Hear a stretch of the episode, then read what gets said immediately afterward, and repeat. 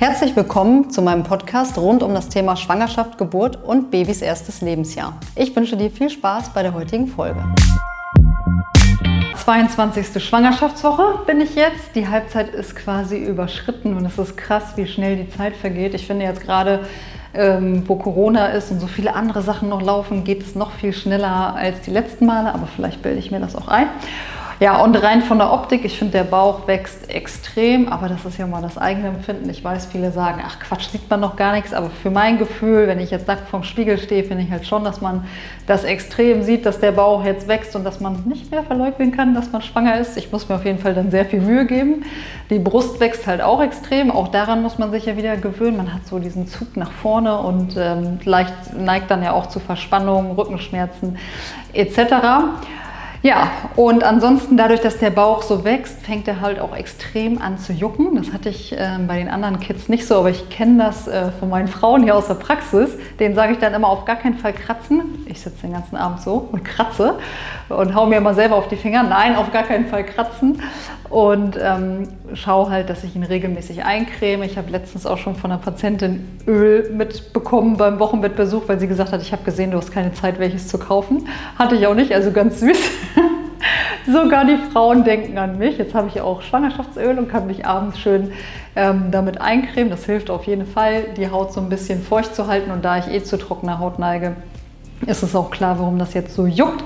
Und das könnte natürlich auch ein bisschen mit der Vorderwandplazenta zusammenhängen, weil das ist ja meine erste Schwangerschaft mit Vorderwandplazenta, also auch für mich ein bisschen neu, dass die Kindsbewegungen nicht so krass ausgeprägt spürbar sind. Und ähm, ja, ich finde, wie gesagt, dass die Haut hier extrem juckt. Das hatte ich bei den anderen auch nicht und bilde mir ein, es könnte davon kommen. Vielleicht ist es auch totaler Quatsch.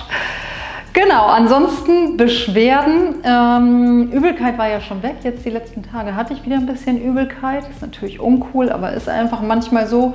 Und ich bilde mir auch schon ein, dass ich ein bisschen weniger essen kann. Ich hatte jetzt vor ein paar Wochen echt so kleine Fressattacken, wo ich so Süßes in mich reinstopfen musste. äh, tatsächlich auch wirklich Süßes, so Kekse, Kuchen, obwohl auf Kuchen stehe ich ja immer, aber so Keks und Schokolade ist eigentlich so gar nicht mein Ding. Ich mag eher so salzige Nüsse und Chips und so.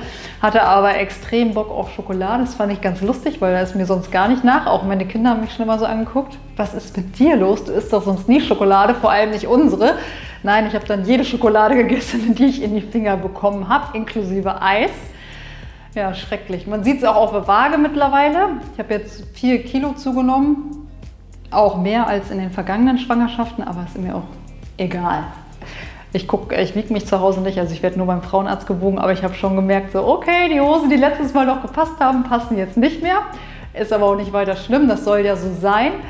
Ansonsten merke ich, dass ich Übungswehen jetzt bekomme langsam, also dass der Bauch echt regelmäßig doch hart wird und dass es auch ein bisschen Druck nach unten gibt, was mich ein bisschen beunruhigt hat.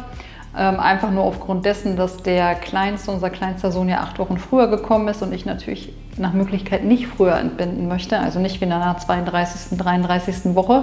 Von daher habe ich da jetzt auch ein extremes Augenmerk drauf schaut, dass ich Magnesium nehme, dass die Gebärmutter halt sich ein bisschen ruhig hält, ein Krampf, dass ich gucke, dass ich auch baden gehe regelmäßig, weil das warme Wasser natürlich auch ein bisschen die Muskulatur entspannt und dass ich mich zwischendurch immer mal wieder hinlege, ausruhe und halt den Kleinen nicht mehr so viel schleppe oder gar nicht mehr schleppe. Da achtet mein Mann auch extrem drauf, weil man ist dann doch dazu geneigt, ach komm schnell hierher und auf den Arm und dann hinterher merkt man wieder, krr, ähm, der Bauch wird hart. Aber solange das am Gebärmutterhals etc. nichts macht, ist es auch nicht weiter schlimm. Aber ich habe auf jeden Fall ein Auge drauf. Also so, das ist so das, was mich gerade so beschäftigt. Dann war ich ja Schwangerschaftsklamotten shoppen mit Jodie, weil, wie gesagt, ich in keine Hose mehr reinpasse und auch nichts mehr habe aus der letzten Schwangerschaft, weil ich mir da nichts kaufen musste. Also ein bisschen anders diesmal und war enttäuscht, dass es immer noch so wenig Schwangerschaftsklamotten gibt für Frauen. Das ist ja schrecklich. Und ich wollte eben nichts online bestellen. Ganz viele haben halt geschrieben, ja, schau mal hier online, aber ich wollte mal in den Laden gehen und mal wieder was von der Stange kaufen und anprobieren. Gar nicht so einfach, wenn es immer nur so eine kleine Auswahl gibt. Deswegen sind wir dann auf ganz normale Klamotten umgestiegen, aber einfach in ein, zwei Größen größer. Und das funktioniert ja Tatsache auch ganz gut. Also das würde ich auch fast allen Schwangeren empfehlen. Erstens ist es günstiger, zweitens gibt es viel mehr Auswahl, drittens äh, passt es gar nicht so schlecht und sieht noch besser aus. Von daher, und ich habe den Tipp bekommen, hier von ganz vielen Frauen mal im Lidl Online-Shop zu gucken. Und tatsächlich haben die viele Schwangerschaftsklamotten, wusste ich gar nicht. Sage ich jetzt auch meinen Patientinnen immer, wusste ich nicht. Haben coole Sachen. Also schaut da auch mal gerne vorbei. Ansonsten wurden mir auch noch ganz viele andere Online-Stores empfohlen, wo ich mich dann auch so durchgeklickt habe. Aber wie gesagt, ich würde gerne was anprobieren und nicht alles zu Hause und dann wieder zurückschicken. Das finde ich immer extrem nervig. Von daher mal schauen. Ich werde euch auf jeden Fall auf dem Laufenden halten, wo denn die nächsten Schwangerschaftsklamotten herkommen. Denn wie gesagt, der Bauch wächst schnell. Das heißt, ich muss bald schon wieder losgehen und wieder was besorgen.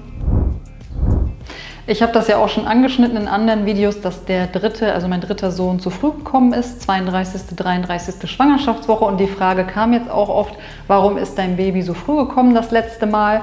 Also die ersten zwei sind ganz normal am Termin geboren oder relativ am Termin. Und der dritte, der kleinste, ist acht Wochen zu früh geboren. Und zwar hatte ich Wehen die ganze Zeit, aber jetzt nichts Wildes, sondern so ganz normale Vorwehen, nichts, was irgendwie schmerzhaft war, was mich beunruhigt hat, was wehgetan hat, was ja auch dann nicht ungewöhnlich ist. Gerade wenn man mehrere Kinder bekommt, ist es einfach so, dass man auch schon die Wehen etwas ausgeprägter spürt als beim ersten Kind. Also das hat mich nicht weiter beunruhigt. Und äh, der zweite Grund war, dass ich ähm, Streptokokken habe oder hatte. Beta-Streptokokken, wenn man sie einmal hat, hat man sie ja quasi in jeder Schwangerschaft. Oh, das war mir auch bewusst, dass ich die habe. Ähm, und dann führen die manchmal zu so aufsteigenden Infektionen und verursachen dann so einen vorzeitigen Blasensprung. Und genauso war es halt bei mir. Das hat halt einen vorzeitigen Blasensprung verursacht. Und wenn die Fruchtblase gesprungen ist, ist halt auch klar, okay, jetzt muss man in die Klinik und jetzt führt das irgendwann unmittelbar zur Geburt. Man versucht das dann ja noch eine Zeit lang hinauszuzögern. Das wurde auch gemacht in der Klinik, also auch noch mit Wehenhämmer. Und äh, dann bekommt man so eine lungenreife Spritze, damit die Lunge optimal ähm, quasi vorbereitet ist der Kinder. Und dann schaut man quasi, was passiert. Und dann habe ich auch relativ zeitnah dann entbunden. Ich war drei Tage in der Klinik und dann habe ich entbunden. Und dann wurde auch das äh, Fruchtwasser schon so leicht grünlich, was ja immer dafür spricht, dass die Kinder auch ein bisschen Stress haben. Und dann war es auch gut, dass er dann geboren ist. Aber das war, wie gesagt, der Grund, warum ich früher entbunden habe. Und ich bin natürlich auch regelmäßig zum Frauenarzt gegangen, aber das war genau zwischen zwei Frauenarztuntersuchungen. Also quasi das letzte Mal mit diesem vier Wochen Abstand. Das war irgendwie zwei Tage vor dem nächsten Frauenarztbesuch hatte ich halt diesen Blasensprung halt für mich auch sehr unvorhergesehen, weil ich war in der Praxis gerade, hatte noch Termine und habe meine letzte Patientin dann nach Hause geschickt und plötzlich macht es Flop und die Fruchtblase ist gesprungen. Ja, und dann stand ich da erstmal mit meinem Talent, ähm, habe meinen Mann angerufen, hat mich dann abgeholt und dann sind wir quasi in die Klinik gefahren. Und dann ähm, ist mein Sohn irgendwann geboren. Ich habe ja schon zwei Geburtsberichte hier quasi verfilmt auf YouTube von den ersten zwei Kindern. Und wenn ihr euch auch für die dritte Geburt, also die Geburt meines zweiten Sohnes interessiert, schreibt es gerne in die Kommentare. Dann ähm, versuchen wir das mal mit aufzunehmen und den dritten Teil auch noch abzudrehen. Dann noch eine Frage. Möchtest du eine Hausgeburt oder möchtest du in der Klinik entbinden? Also ich möchte auf jeden Fall in der Klinik entbinden, gerade schon aufgrund der letzten Geburtserfahrung, die ich hatte. In der 32. Woche hat man ja gar nicht die Wahl, dann geht man auf jeden Fall in die Klinik, vor allem auch damit das Kind optimal versorgt ist. Und ähm, das hat mir auch noch mal persönlich gezeigt, wie wichtig das ist, eine Kinderklinik vor Ort zu haben und ähm, das Fachpersonal vor Ort zu haben. Und deswegen ist es für mich dieses Mal umso wichtiger für mein Sicherheitsgefühl, in die Klinik zu gehen und auch eine angegliederte Kinderklinik zu haben, weil ich zum Beispiel letztes Mal auch 0,0 damit gerechnet habe, dass ich früher entbinde oder irgendwelche Probleme haben könnte. Und genau deswegen würde ich auf jeden Fall in die Klinik gehen. Ich hoffe, ich konnte dir mit dieser Folge weiterhelfen und würde mich wahnsinnig freuen, wenn du meinen Podcast auch in Zukunft abonnieren würdest. Du kannst mich auch persönlich erreichen unter meinen Social-Media-Kanälen bei YouTube und bei Instagram unter Laura Roman Höhn und schau dir auch gerne meine Online-Kurse an bei myhebamme24.de. Ich freue mich, dich bald hier wieder begrüßen zu dürfen. Deine Laura.